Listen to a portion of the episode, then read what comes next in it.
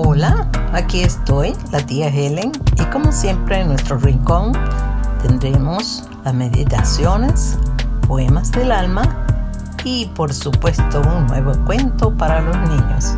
Bienvenidos.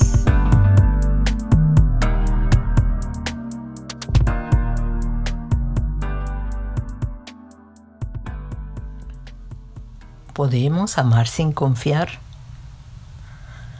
No tengo la respuesta correcta, pero dudo que podemos amar sin confiar.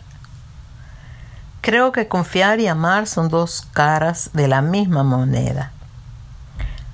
Es tener fe y esperanza. Y por eso descansamos en ese amor o en esa amistad. La mayoría de los cristianos decimos que confiamos en Dios. Sin embargo, cuando estamos en dificultades, demostramos nuestra incredulidad de muchas formas. Frustrados, desanimados, quejosos, hasta dejamos de asistir a las reuniones de la iglesia. Las razones que tengamos para no confiar en Dios son muchas. Posiblemente nuestras experiencias de niños, cuando confiábamos en adultos que nos defraudaron.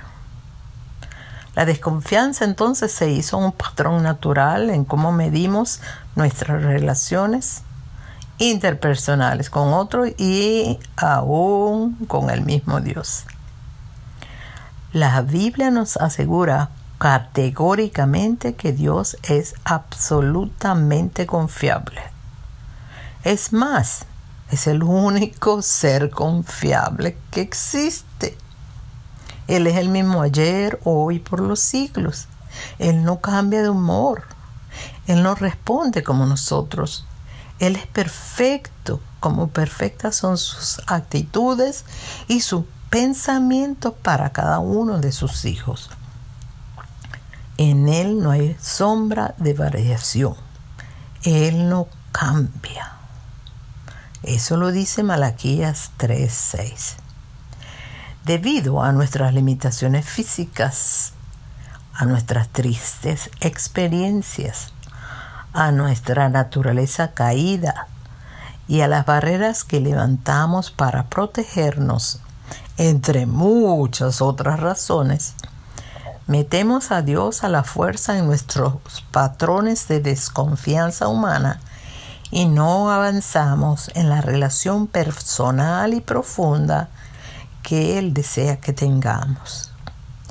Si nos sinceramos con nosotros mismos, tendríamos que doblar rodillas ante el trono de Dios y solicitar su perdón por la incredulidad que nos impide avanzar en la relación íntima de amor que Él anhela tener con cada uno de sus hijos.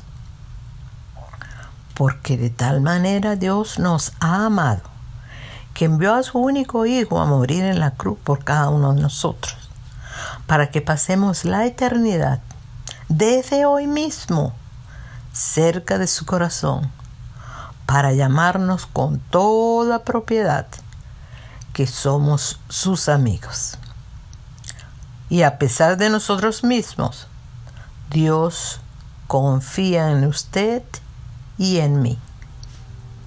¿Cómo vamos a responder a esa confianza y amor?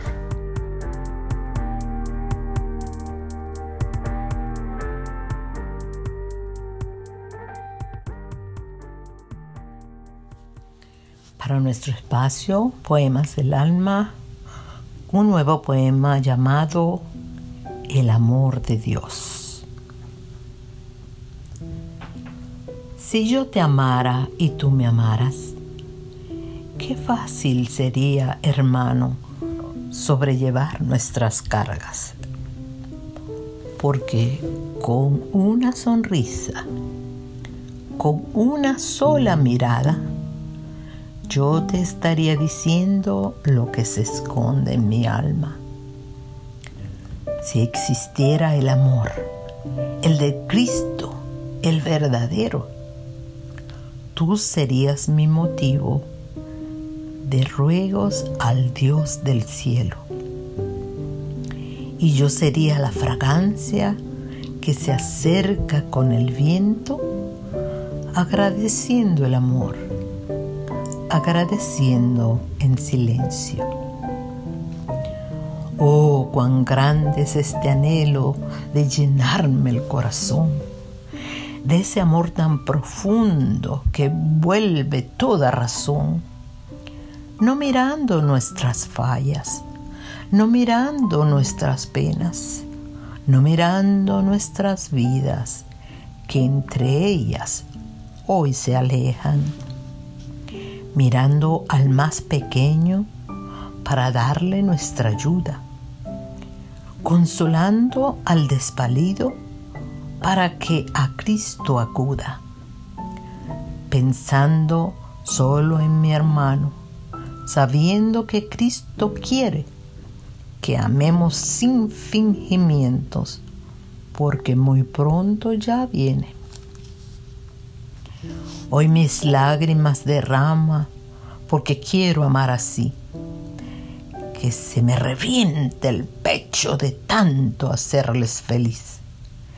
Y quisiera en un abrazo reflejar lo que es mi Cristo, pura paz, pura belleza puro amor, amor bendito.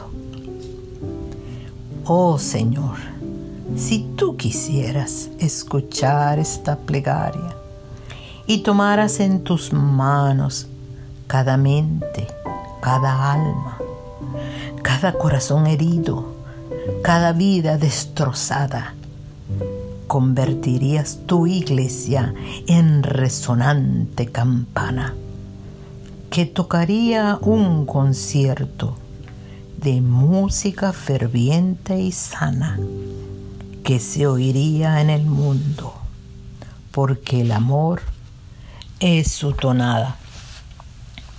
¿Y qué más puedo decirte? No puedo ya con mi carga.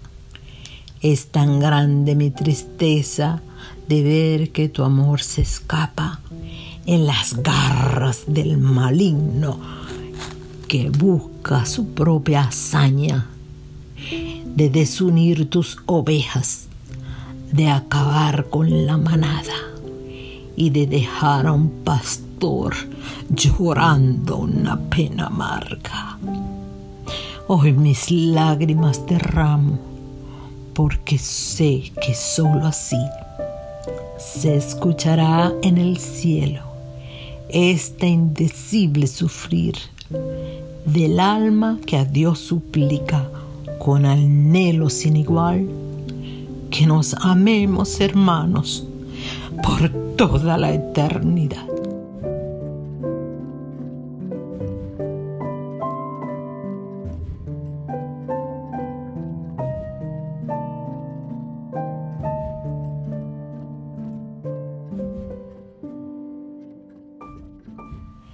Rescatemos la Inocencia, un cuento que habla acerca de la unidad, compañerismo y el amor. En el bosque perdida estaba una mariposa que por sus revoloteos parecía aturdida. Un lento y gordo gusano miró el panorama y se dio cuenta de que algo extraño sucedía. Desde donde se arrastraba, el gusano pensó, ¿cómo puedo ayudar a esa mariposa que parece tan desesperada? ¿Qué hago? Siguió pensando. ¿Llamaré a los corriones? ¿O a los pájaros? Algo urgente hay que hacer por la bella mariposa. El gordo gusano se arrastró un poco más rápido por el suelo y de repente se encontró con una hormiga que cargaba una gran hoja seca.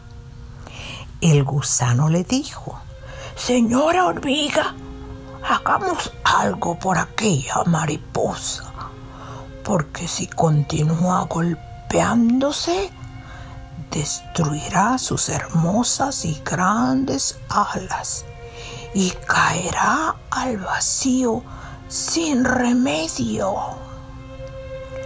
La hormiga salió corriendo y buscó a sus hermanitas que trepándose juntas a un frondoso árbol se remontaron al copo más alto.